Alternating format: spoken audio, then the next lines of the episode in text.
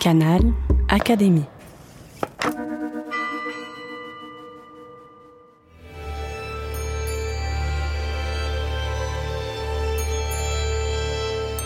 L'entretien de la semaine.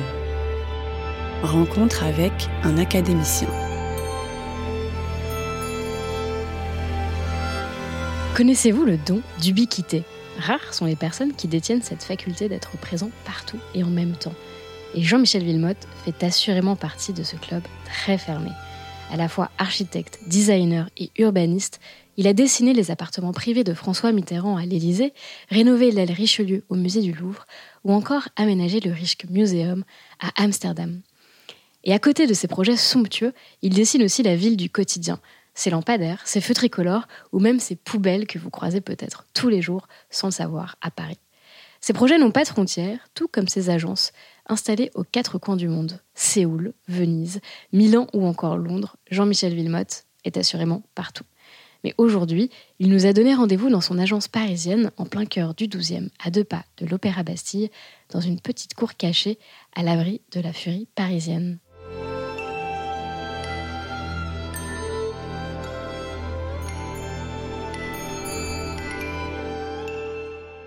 Monsieur Villemotte, bonjour. Bonjour. Un grand merci de nous recevoir dans vos locaux à Paris. Donc, nous sommes rue du Faubourg Saint-Antoine dans le 12e arrondissement. C'est ici que vous avez installé euh, votre agence parisienne. C'est un pur hasard si vous, travaillez ici dans ce quartier ou vous teniez vraiment euh, à vous installer dans ce quartier qui accueille beaucoup de métiers créatifs Ce n'était pas vraiment un pur hasard car en réalité, euh, j'habitais dans ce quartier il y a assez longtemps. Et la proximité d'avoir un bureau pas trop éloigné de mon domicile, ça a été un, des points importants. Mais surtout le fait que ce soit dans, ce faubourg, avec euh, un regroupement à l'époque d'artisans, de, bronziers, de menuisiers, d'ébénistes, de tapissiers, c'était, pour moi un, clin d'œil qui me plaisait bien. Et puis c'était, c'était un, quartier qui était encore, je dis encore à l'époque, quoi. Euh, très authentique. C'était à, quel moment exactement où vous êtes installé? Il y a à peu près une vingtaine d'années. Alors aujourd'hui, nous, nous faisons cet enregistrement dans une cour, enfin dans une salle qui donne sur une cour très calme, très tranquille. Est-ce que vous pourriez décrire le, dans quel bâtiment on se trouve exactement? Ici, on est dans une annexe de l'agence. C'est un petit peu notre maison de campagne puisque c'est dans une cour entièrement recouverte de, de vignes vierges et remplie d'arbres. C'est un endroit très, très serein, on n'entend aucun bruit, on ne voit aucune voiture. Et c'est un endroit, euh, disons, un, petit peu détaché qui nous permet d'organiser des rendez-vous plus au calme et parfois de faire des réunions qui nous rendent plus créatifs. Et si donc nous sommes réunis aujourd'hui dans cette, euh, dans cette salle, c'est pour discuter d'un livre important que vous avez publié cette année. Vous l'avez euh, intitulé sobrement Design. Il revient sur toute votre carrière, plus de 50 années qui ont été euh, particulièrement foisonnantes. Et donc nous allons revenir au cours de cette émission sur ce parcours absolument gigantesque. Mais pour débuter, je voulais m'arrêter sur une date qui, j'imagine, a été assez importante dans votre carrière. Cette année, c'est l'année 2015. C'est l'année où vous avez été élu à l'Académie des beaux-arts dans la section d'architecture. Vous êtes derrière des projets d'architecture de très grande envergure. Pour n'en citer que quelques-uns, dans Paris, il y a le Grand Palais éphémère, le Centre culturel orthodoxe, le campus de Sciences Po, mais aussi celui du PSG. Donc vous êtes absolument sur tous les fronts. Mais ce que les gens ne savent peut-être pas, c'est que votre carrière d'architecte, vous l'avez débuté officiellement, je dis bien officiellement, assez tard, à 45 ans passés. Avant ça, vous avez eu d'autres, d'autres vies. Je vois que vous êtes très bien renseigné. J'avais un côté impatient et je me suis dit, l'architecture intérieure, c'est plus efficace. On a une idée, on dessine un meuble, par exemple, on le donne à l'ébéniste et puis peut-être que 8-10 jours après, on l'a. On peut s'asseoir sur la chaise qu'on a dessinée ou, ou travailler sur le bureau aussi qu'on a imaginé. C'est un, un domaine qui m'a beaucoup intéressé et surtout le, fait, la transformation des espaces. C'est quelque chose qui m'a intéressé, c'est-à-dire de dire, on rentre dans un lieu qui, est totalement inadapté à ce qu'on veut en faire aujourd'hui. Donc il faut lui donner une nouvelle vie, il faut lui donner une, nouvelle destination. Et donc il faut le réinventer. Souvent, les, lieux sur lesquels on travaille, ils ont subi des transformations, des stratifications euh, au long des, dernières années, de nombreuses années, et on obtient souvent des espaces euh, assez absurdes. Et donc notre travail, c'est de rentrer, c'est d'imaginer l'espace, d'imaginer ce qu'il faut enlever, et qu'est-ce qu'on peut en faire pour le magnifier. Et le faire d'une façon euh, assez radicale, c'est-à-dire que c'est pas Mm. du bricolage et euh, un coup de peinture par-ci, un rideau par-là, c'est pas ça du tout. L'idée, c'est de repenser complètement les espaces. D'ailleurs, vous êtes dans un espace, avant, il y avait un grand escalier ici, c'était tout à fait autre chose, c'était, c'était un showroom professionnel. Et là, c'est redevenu un peu comme une maison de campagne, maintenant, ici, avec une cheminée, avec, avec un mobilier chaleureux. C'est, Beaucoup de lumière et, et très ouvert. beaucoup de lumière, très ouvert. C'était donc, donc plus c'est tordu, plus c'est abîmé, plus j'aimais. J'adorais faire ça, si vous voulez. De, de- c'est une vraie métamorphose, si vous voulez. C'est un coup de baguette magique. Les gens n'en reviennent pas. Ils transforment des lieux comme ça. On a fait des maisons invraisemblables. Parce que c'est ça aussi, de repenser un espace, c'est de penser que le soleil, il se lève quelque part, il se couche quelque part aussi. Penser à, à la succession des espaces, c'est un ordonnancement. Et puis, par exemple, moi j'aime la symétrie, donc j'aime bien quand l'équilibre entre la gauche et la droite quand on traverse un espace. Et, et donc, euh, ça a été un- quelque chose qui m'a passionné. Mais très vite, très vite, on tourne en rond et on a envie d'aller plus loin. Et donc, c'est pour ça que tout de suite, j'ai commencé à faire de l'architecture. Vous avez changé d'échelle dans les années à peu près 90. J'ai changé d'échelle à peu près. Et puis, j'ai passé l'équivalence euh, pour avoir l'équivalent du diplôme d'architecte. J'ai eu en, en 93. Et puis, la- la- l'agence a, a démarré d'une façon foudroyante, on va dire, puisque on est passé de, de 10 à presque 300 personnes. Donc, j'ai l'impression que j'ai eu la chance d'étudier l'architecture par l'intérieur. Et c'est ça qui a été vraiment le, le plus intéressant. Donc, j'ai pas la même approche que mon frère. Moi, c'est l'intérieur qui prime. Je, je pense l'espace intérieur avant de penser l'enveloppe. Et vous dites, euh, ce qui définit un édifice, c'est- justement le dialogue entre l'intérieur et l'extérieur. Je pense que le dialogue entre intérieur et extérieur est essentiel. Les ouvertures, les cadrages, tout ce qu'on veut faire, le- l'entrée de la lumière naturelle, le- après le, le- le relais par la lumière artificielle, c'est important. Les cadrages, les cadrages, c'est formidable. De- quand on dessine par exemple une maison, une maison privée, chaque pièce doit être cadrée sur un morceau du paysage. Ou quand c'est un appartement, sur un morceau de, de l'espace parisien, sur les toitures par exemple, sur, les, sur des, parties végétalisées, etc. Et donc, moi, ça, a été ma, ma passion, ça a été ça. Puis petit à petit, c'est c'est devenu naturel de passer à l'architecture.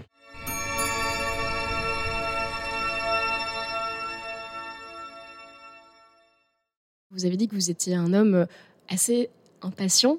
Et c'est vrai qu'on dit souvent de vous que vous êtes un homme pressé. Effectivement, on pourrait citer beaucoup d'exemples, comme le fait que vous ayez choisi l'architecture d'intérieur au début de votre carrière. Un autre exemple, c'est que vous avez fondé votre première agence seulement deux ans après avoir obtenu votre diplôme en, en 73. Dans le milieu, j'imagine que c'est assez rare, assez précoce de fonder. fondé avant d'avoir mon diplôme. Je faisais en parallèle. Oui, c'est vrai que j'ai monté mon agence euh, très vite parce que j'étais pressé, quoi. D'apprendre, pressé de, de connaître ce que c'est que d'avoir sa propre agence, d'avoir avec euh, les joies et les, les peines que ça peut, les difficultés que ça peut engendrer. Mais c'est un bonheur, c'est un métier exceptionnel. Même s'il y a des obstacles, même si on les rencontre tous les jours, je pense que il faut en faire abstraction et garder ce qu'il y a de mieux. Vous voyez encore aujourd'hui, je suis passionné. Je me, je me lève le matin, je sais que je vais travailler sur un projet qui va me passionner, qui m'intéresser. Je, je regarde les rendez-vous je vais avoir. Je me dis, ah, bah, c'est formidable. Je vais rencontrer des personnes intéressantes. Je vais faire, je vais faire une, un zoom avec un tel pays, tel autre pays. Parce qu'aujourd'hui, on, on travaille dans, dans une trentaine de pays quand même. C'est absolument énorme. On Oui. On travaille sur, sur la route de la soie, on travaille donc toujours en Corée, on travaille en Afrique, à Dakar par exemple, on travaille à Madagascar, on travaille euh, bien sûr en Italie, en Allemagne, en Suisse, euh, en Angleterre.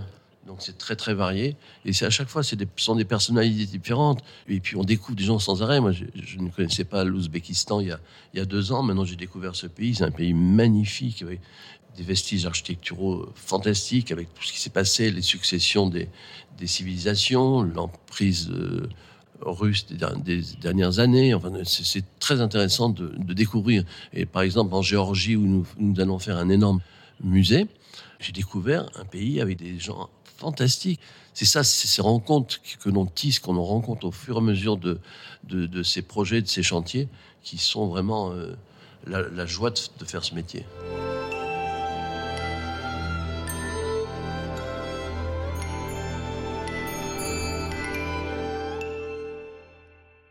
Remontant aux origines de cette passion, de cette euh, vocation, avant même les études d'architecture d'intérieur, l'école Camondo, vos études, dans les souvenirs d'enfance qui vous ont profondément marqué, il y a un moment que vous retenez, euh, qui a peut-être participé à cette vocation. Ce moment, c'est lorsque votre père, qui était pharmacien, a décidé de refaire son officine. Et donc, il a fait appel à des gens pour refaire sa pharmacie, pour s'occuper des travaux. Et vous aviez à ce moment-là à peu près 14, 15 ans à l'époque. Et euh, vous assistez aux échanges. Et là, tout vous a fasciné chez euh, les gens qui sont venus euh, refaire l'officine de votre père? Le, le, gamin embêtant qui suivait tout, qui suivait ses architectes et mon père tout, dans les rendez-vous. Et puis je donnais mon grain de sel déjà. Mais j'étais bluffé par le par ce métier parce que finalement c'était un dialogue et en face il y avait des professionnels qui donnaient des idées puis de l'autre côté il y avait mon père qui devait qui acceptait plus ou moins les idées pour, des, pour telle ou telle raison. mais j'étais fasciné par ça. Et, par un métier qui n'avait pas l'air d'être un métier. Un mmh. métier qui était un échange de, de valeurs, de savoir-faire. C'était quelque chose qui, qui m'étonnait complètement. C'était un métier de, de culture, d'écoute. J'adorais ça. Et puis en plus, à cette époque-là, souvent les architectes, enfin encore maintenant, ils, ils, avaient un look que je trouvais intéressant. Et c'était des, architectes parisiens entre guillemets, si vous voulez, je sais pas. Et ça m'a ça m'a marqué. Je me suis dit, ben voilà, ça, ça c'est un vrai métier. Au-delà du métier même, en fait, c'est aussi leur allure. Oui, c'est plus excitant que de faire des analyses euh, de sang ou je sais pas quoi toute la journée. Ce qui vous a séduit, c'est autant le contenu que ce que dégageaient ces personnes, leur allure. C'était l'esprit, l'esprit qui m'intéressait, qui m'a séduit. Ce qui est important, ce sont des métiers où on doit s'intéresser à tout, à la lumière, à la matière, au plein, au vide, à l'espace.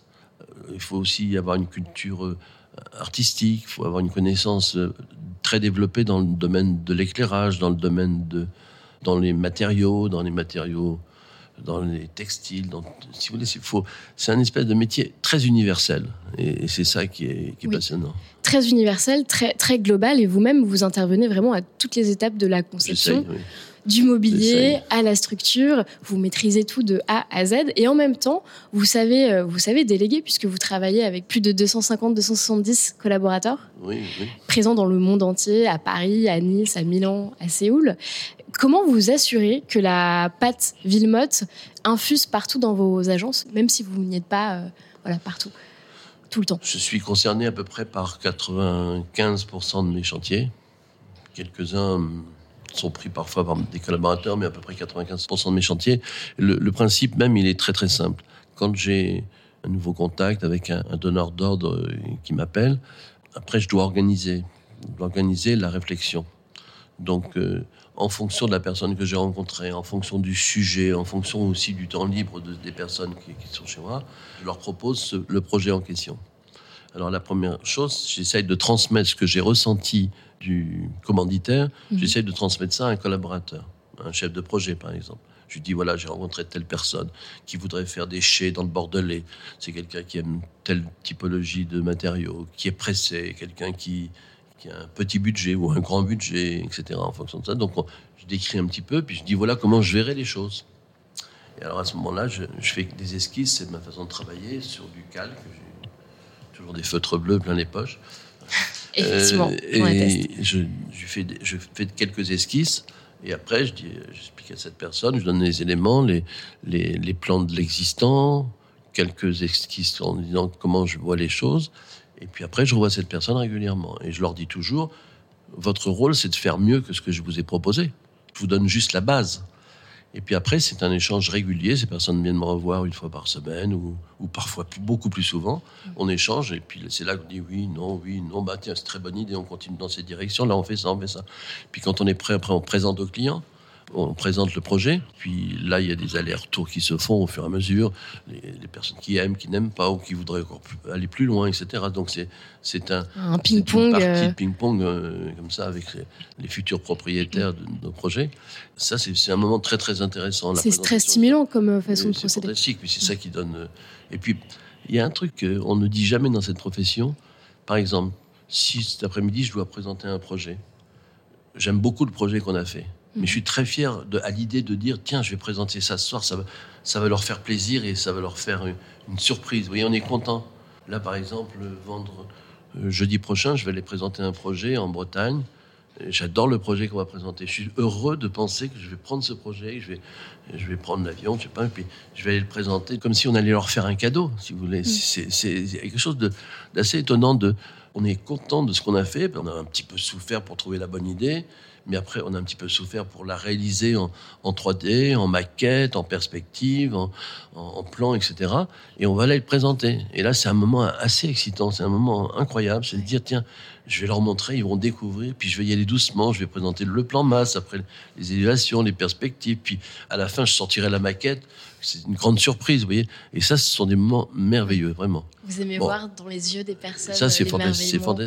Alors, puis, parfois, je, moi, j'ai des gens qui m'ont dit à la fin d'une présentation, j'ai quelqu'un qui m'a dit un jour, ah ben, c'est tout ce que je déteste.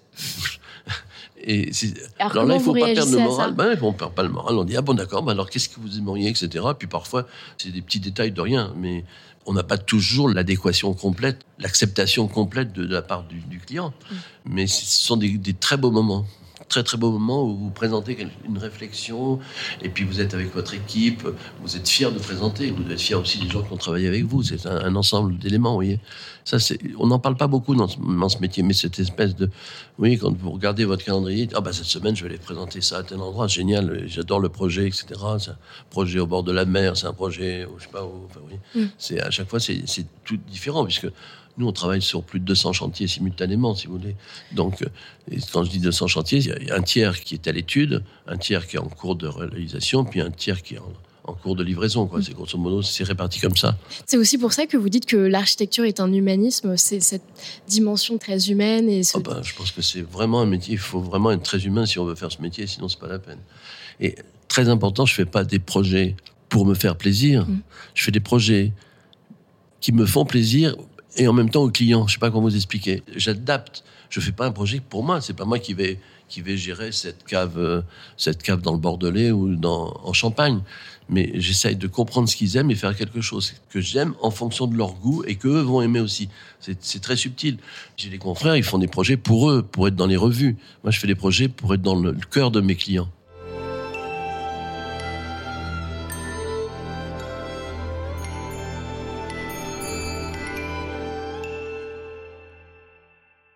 Alors on a parlé de l'intérieur, du mobilier, de l'architecture, mais il y a autre chose d'assez fondamental que vous prenez toujours en compte, c'est le paysage. Vous dites qu'il y a toujours un paysagiste dans vos projets qui est prêt à intervenir.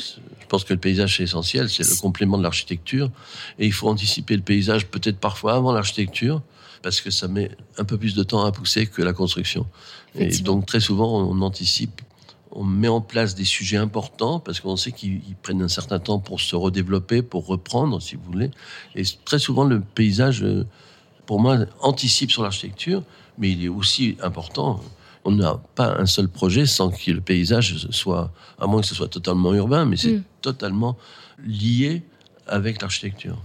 Et vous dites euh, qu'il y a un livre dont on n'a pas encore parlé, mais qui vous tient à cœur. Ce livre, c'est un livre de Jean Giono qui s'appelle L'homme qui plantait des arbres. Euh, puisqu'on parle du paysage, euh, il fallait le mentionner. Vous dites qu'il faudrait le distribuer, ce livre, à, tous les étudiants en architecture. Pourquoi, pourquoi ce livre précisément? C'est une approche du paysage et très, sensible et qui montre la nécessité. Je pense qu'on ne peut pas vivre sans paysage. Hmm. J'ai regardé un peu le résumé de ce livre et donc ça raconte l'histoire d'un berger et sa passion consiste à planter des arbres dans la plus parfaite des solitudes. Donc un homme seul et patient, c'est tout ce que vous n'êtes pas.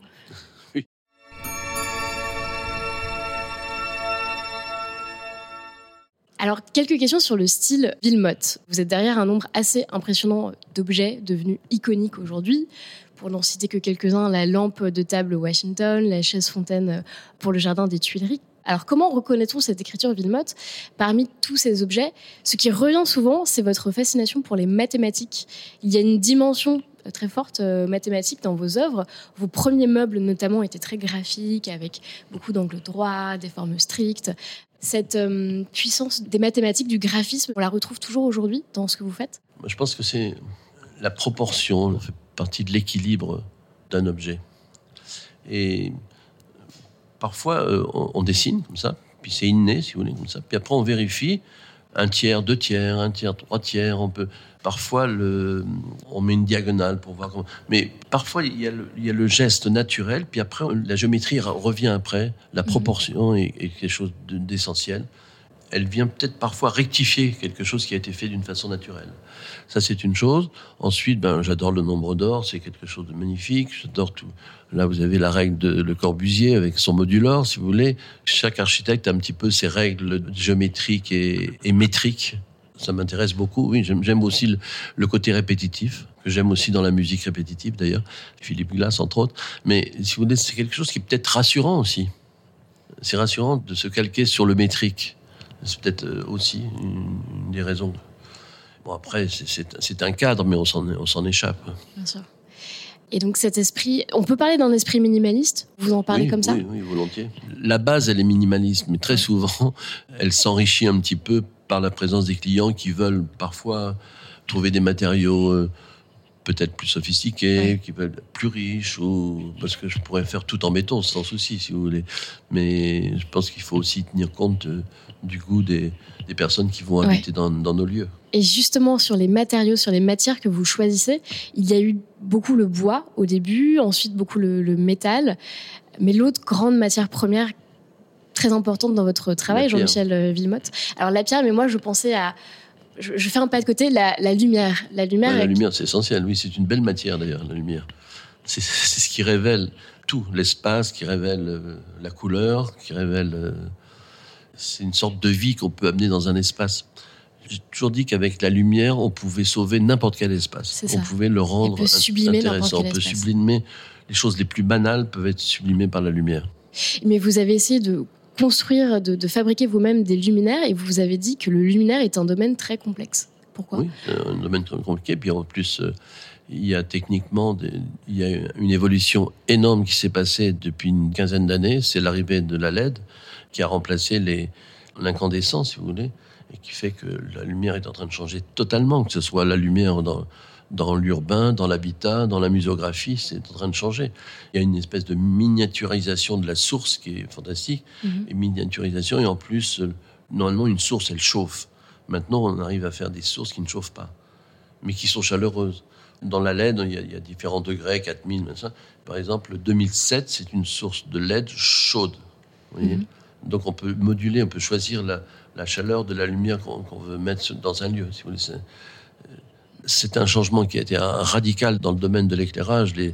La lumière dans les musées a totalement changé, mais totalement changé. On s'en est pas rendu compte.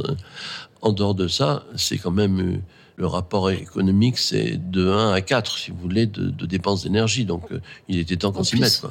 Donc c'est une double bonne nouvelle. Vous êtes souvent présenté comme un ambassadeur du style à la française, avec euh, cette approche hein, rigoureuse qui peut rappeler la grande tradition de l'esprit français.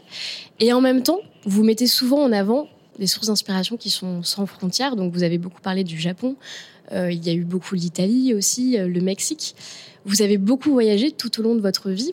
Mais est-ce que malgré tout, Paris reste votre point d'ancrage, reste et restera votre point d'ancrage? Il est évident que où que j'aille, quand je reviens à Paris, je trouve que c'est une ville formidable. Même si je vais dans les lieux les, plus intéressants, il y, a, il y a un équilibre dans cette ville, il y a un équilibre dans l'espace urbain, dans les façades, les, rythmes, le, les, les villes, les, pleins, les, le cœur de Paris avec les îles, la cité. C'est une ville qui est, qui est très très séduisante, je pense. C'est une ville que j'adore faire euh, traverser à pied dans un sens, dans l'autre. Et on y fait toujours des découvertes. euh, et non, c'est une ville que j'adore vraiment. Et il y a une autre ville que vous adorez beaucoup, c'est Venise. Euh, Oui. Vous la présentez comme votre ville de cœur aussi. Euh, et d'ailleurs, vous avez, euh, lorsqu'on est élu académicien, on doit se fabriquer une épée personnalisée. Et vous avez choisi de faire le pommeau de votre épée en verre de, de Murano. Qui Et la lame aussi d'ailleurs. Et la lame La également. lame avec une association d'acier et de, de verre. La lame a été faite, a été coulée à Venise chez un souffleur de verre. Et le pommeau aussi, oui. C'est vraiment ma ville de cœur. C'est, je pense que c'est une ville où je vais très très souvent, mais pas longtemps malheureusement. Mais si j'y passe 24 heures, euh, j'ai l'impression d'avoir l'esprit complètement changé, si vous voulez. Mm. C'est c'est un enchantement permanent.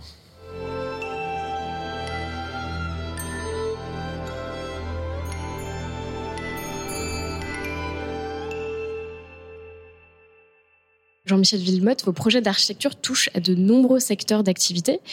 Vous dites aimer beaucoup la, la culture, vous êtes occupé de beaucoup de musées, d'écoles, mais vous travaillez également pour des entreprises, des clients privés, des marques industrielles. Est-ce que ça vous est déjà arrivé de vous imposer des, des limites? Est-ce qu'il y a des secteurs pour lesquels vous ne voulez pas travailler ou alors absolument euh, vous êtes ouvert à tous les projets? J'avais décidé de ne jamais faire d'hôpitaux. Et puis finalement, j'ai rencontré un jour un, grand médecin, un orthopédiste, qui dirigeait un hôpital. il m'a convaincu de faire un concours que nous avons gagné, c'était l'hôpital de la Croix-Saint-Simon. Donc j'avais vraiment pourtant dit que je ne souhaitais pas. Et récemment, il y a eu un concours pour refaire l'hôpital américain. On est un petit peu des outsiders quand on nous appelle. On n'a fait qu'un seul hôpital, voyez, et on a gagné le concours de l'hôpital américain, dont nous avons commencé les travaux il y a quelques mois plus j'y pense, plus c'est important. On n'a pas encore eu toujours les moyens de faire des choses que j'aurais souhaité faire. Le traitement des plafonds, on devrait, ça, devrait être obligatoire de traiter les plafonds dans un, à la fois dans les circulations, dans les chambres, partout. Pourquoi? Ben, Les traiter euh, comme on traite un, mur, mais amener quelque chose, mettre des informations sur les plafonds.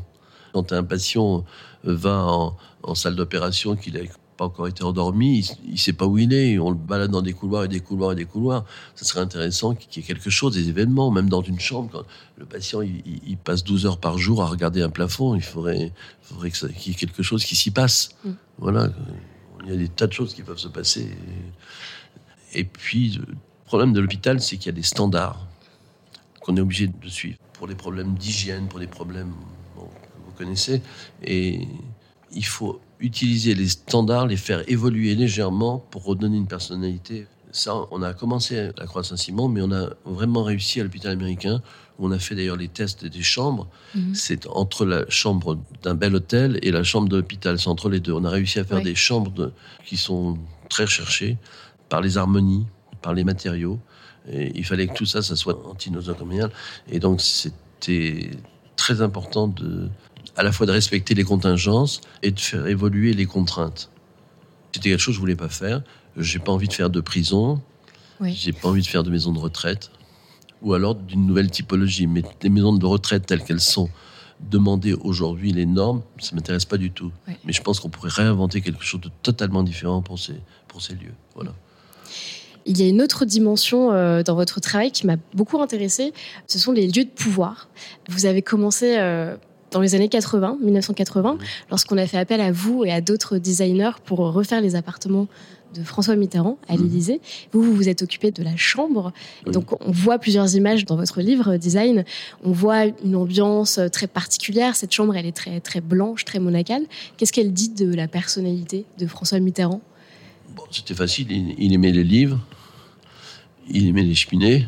Il lui fallait quelque chose de très, très simple. Je pense que c'était aussi là quelque chose de volontairement minimaliste, mais on était dans un palais où il y avait des boiseries. Donc on a refait des boiseries, mais c'était des boiseries traditionnelles qui ont été transcrites en boiseries euh, contemporaines. Donc on a tout fait en chaîne et les moulures, je les ai fait avec des baguettes de granit blanc. Ça, les gens ne, ne savent peut-être pas, mais voilà, c'était ça. Et le reste, c'était des bibliothèques, une cheminée, un bureau, c'est tout, tout simple. Tout dans la même harmonie, la même couleur de bois, un chêne blanchi. Et on avait des tout dessinés, le lit, la tête de lit, les tables de nuit, les luminaires. Les, ouais, chaque meuble a été pensé précisément tout était dessiné pour, euh, et aujourd'hui, qu'est-ce qu'elle est devenue? Elle est toujours euh, en état? Je pense qu'une partie du mobilier, certainement au mobilier national, je ne sais pas encore, je ne sais pas très bien, j'ai un peu perdu les traces. En tout cas, depuis, vous avez décoré de nombreux autres lieux de pouvoir, l'ambassade de France à Washington, des bureaux de direction aussi pour, euh, pour des PDG. Comment est-ce qu'on dessine un bureau d'un grand patron d'une table de conseil Comment on fait intervenir les euh, enjeux de pouvoir dans le dessin Il faut les écouter, ils vous parlent, ils vous, ils vous racontent ce qu'ils ont envie, ce qu'ils aiment, ce qu'ils voudraient où ils vous disent des choses qui donnent pas totalement ce qu'ils voudraient. Ils disent, oh, je veux un petit bureau très simple. En réalité, ils veulent un bureau gigantesque qui est pas très simple. Et eh ben, ça dépend. Si vous voulez, chaque euh, président, bon, à une époque, on avait fait, on en avait fait, six ou sept pour tous les gens du CAC 40. C'était difficile de ne pas se tromper, quoi. Mais aussi bien, on a fait aussi, euh, le président d'Alstom, il a eu droit à des plaques d'acier incroyables. Euh, enfin, bon, des, grands capitaines de la mode d'aujourd'hui. J'ai fait les, j'en avais fait deux, les deux principaux c'est deux styles totalement différents. Quoi. vous adaptez toujours, euh, toujours au client. Euh, le, le bureau d'un grand constructeur qui en même temps une chaîne de télévision. Euh, aussi, on y a fait des bureaux, on a fait ceux de, euh, à l'époque de, de Vivendi, par exemple, mm. qui sont toujours occupés, qui n'ont pas changé depuis 20 ans. Je ne sais pas pourquoi, mais il y, a eu un moment où ils nous ont tous appelés à, à 3-4 mois d'intervalle, sans se le dire peut-être. Il fallait faire tous ces bureaux sans dire ce qu'on faisait à qui. C'était pas facile. Hein. Dans les outils euh, du bon communicant, il y a la photo. Vous, la photo, elle magnifie particulièrement bien vos créations et elle est aussi importante dans votre réflexion d'architecte. Est-ce que personnellement vous la pratiquez? J'ai beaucoup fait de photos à l'époque et maintenant euh, je surveille. On vient de sortir un livre sur les verres de Venise. Nous avons dessiné une collection de verres pour Murano. On a sorti un livre je me suis organisé. Chaque photo a été prise, détaillée en fonction d'un cahier des charges qu'on a décidé. Et ça, change tout. C'est totalement lié au, produit, si vous voulez. Est-ce que vous pensez qu'il faut être un bon communicant euh, pour être un bon architecte? Bah, C'est préférable, je crois, parce que si on, a, on a envie d'aller vers des personnes qui, qui communiquent, qui sont chaleureuses, on n'a pas envie de genre, de gens tristes et, et qui s'expriment pas trop. On a besoin, on a envie de travailler avec des gens qui nous font sourire le futur. C'est important.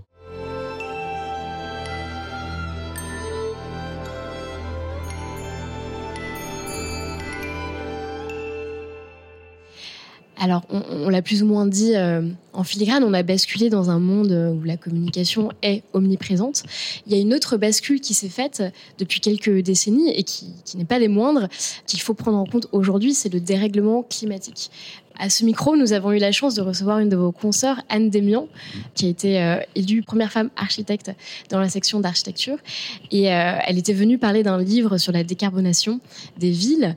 Et elle est venue nous expliquer une, notion euh, qui est la réversibilité des bâtiments. Alors, pour rappel, la réversibilité des bâtiments, c'est le fait de pouvoir changer j'explique pour les auditeurs, de, pouvoir changer l'usage d'un bâtiment, par exemple passer d'un hôtel à une école, sans avoir à le déconstruire, ce qui produit moins de carbone. Est-ce que vous partagez cette, euh, cette conviction? Est-ce qu'il faut limiter les constructions neuves des bâtiments aujourd'hui? Je suis assez d'accord. Je pense que la, la meilleure euh, démarche écologique, c'est déjà d'essayer de conserver les bâtiments et de leur donner une nouvelle destination.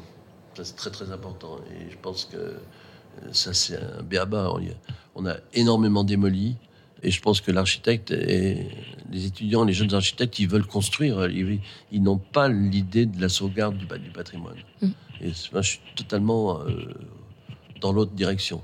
Et ça, je suis tout à fait d'accord avec ce que dit Anne Demian sur la, un des systèmes de décarbonisation avec la, conservation. Il y a toujours quelque chose à tirer d'un bâtiment.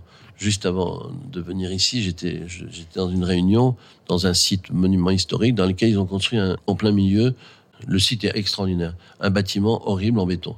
Et donc j'arrive dans cette réunion, il y a trois quarts d'heure, et je leur dis non, on va pas le casser. On va essayer de le travailler pour qu'il ressemble à quelque chose. Et ça, c'est passionnant. Et, donc, euh, moi, je suis pour la conservation des choses et de leur redonner vie à chaque fois. C'est plus difficile que de, que de casser et de construire. Et oui, paradoxalement, ça coûte plus cher, en et ça coûte, ça coûte le même prix. Ça coûte le même prix C'est le même prix.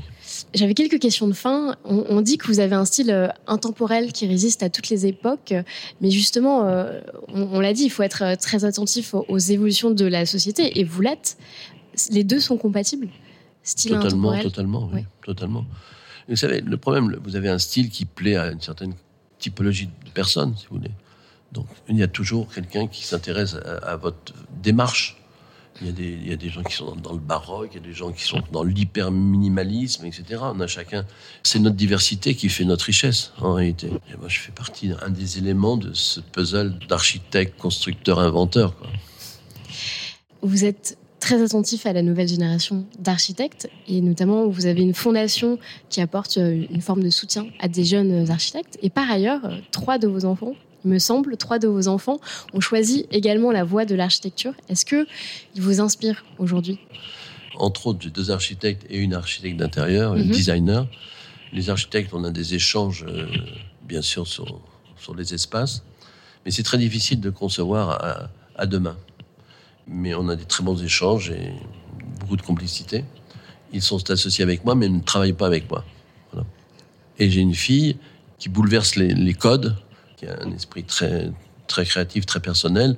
Et j'avoue que de temps en temps, oui, on est en, friction et, j'avoue qu'elle m'a, je vais pas dire, elle m'a inspiré, mais elle m'aide à aussi à évoluer.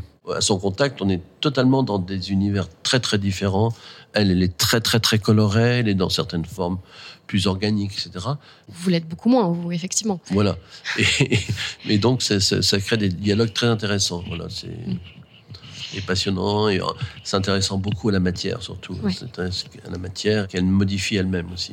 Il y a tant d'autres questions à vous poser, mais vous allez devoir euh, nous quitter parce que vous avez beaucoup de, rendez-vous. Non, non, j'ai plus rien à faire, j'ai tout annulé vrai pour la Alors, journée. Eh ben c'est, eh ben c'est parfait.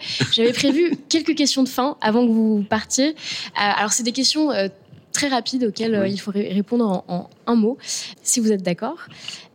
Jean-Michel Villemotte, quel est l'objet que vous avez créé et dont vous êtes le plus fier? C'est une question très très difficile. On a tellement créé. Euh, certainement, euh, c'est un meuble, certainement, un meuble qui, avec des tiroirs qui se déplacent, avec un plateau qui se déplace, avec un meuble qui peut être en mouvement, un peu comme, comme je suis. Il y en a quelques-uns que j'adore, qui ont été une, collection euh, en mouvement. Est-ce qu'il y a un autre métier que vous auriez rêvé de faire? Pépiniériste la qualité que vous préférez chez vous et qui vous est très utile dans votre métier?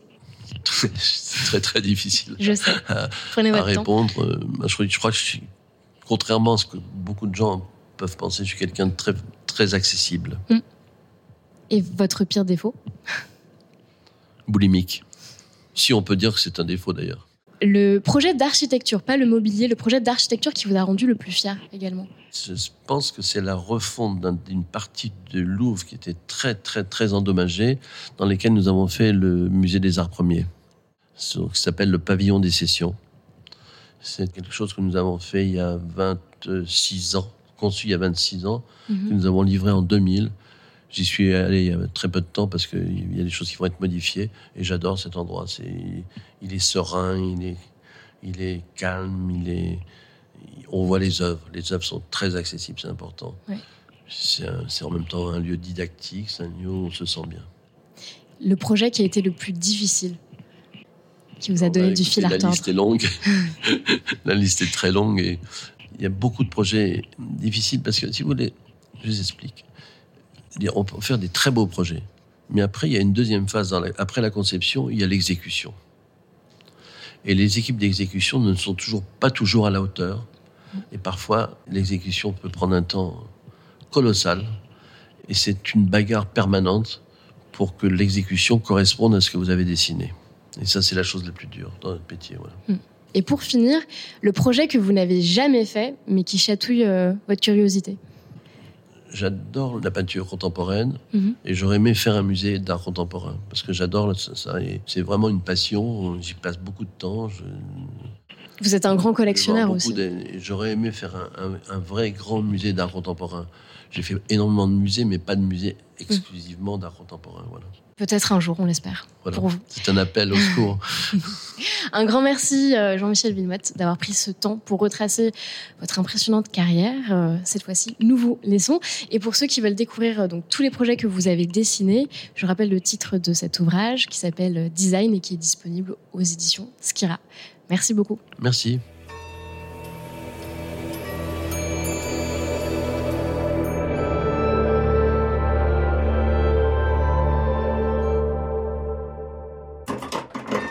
Canal Académie.